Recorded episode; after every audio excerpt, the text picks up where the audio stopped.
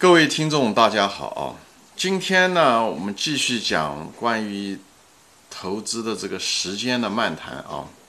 今天的主题是什么呢？是关于变化，就是时间呢推移呀，很多东西都会产生变化。所以，我们作为一个投资者，我们要对变化啊，不要过于敏感，但是一定要重视变化。啊，最常见的变化是什么呢？就是我们不要对市场的股价的变化那么敏感啊，但是对企业经营的变化，特别是对行业的变化，要有一定的呃敏感度啊，因为你如果忽视了行业的变化的话，会造成呃价值上的投资的很多失败。比方说，到我以前都说过，呃，很多很优质的。零售业，呃，比方说像国美啊、苏宁啊，对不对？但是他们曾经很成功，但是他们也把所有的竞争对手都打败了，大卖场。但是因为阿里巴巴、京东啊这些线上的这个零售，在很短的时间内就代替了他们，不是讲代替吧，至少是对他们形成了巨大的竞争压力。使他们的利润无法再持续，甚至是走向了衰败，所以你要对这个需求，呃呃，还有行业的变化要很敏感，特别是那些容易变化的行业，比方是电子行业，对不对？电视机的更新换代，对不对？手机的传统手机都没了，现在大家都不用，也就是十年的左右的时间，大家都不用传统手机了。都是用智能手机，而且智能手机都换了很多代。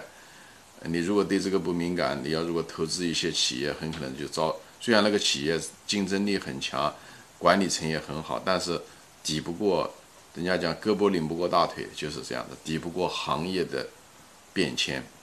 啊，自行车，对不对？也渐渐的被代替了，被呃电动车也好，汽车也好，都代替了。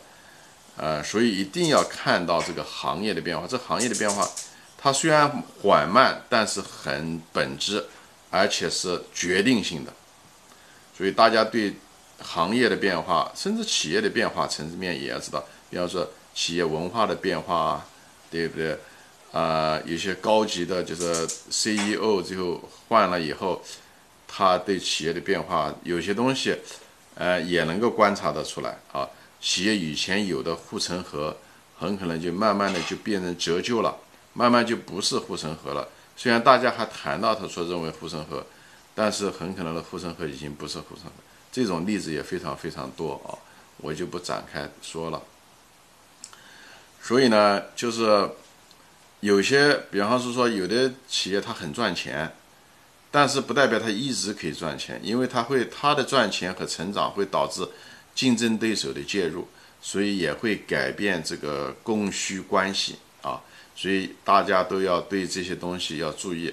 有些东西你看它，它一直成长，一直成长，但你要知道它未来的时候，它会不会还继续成长？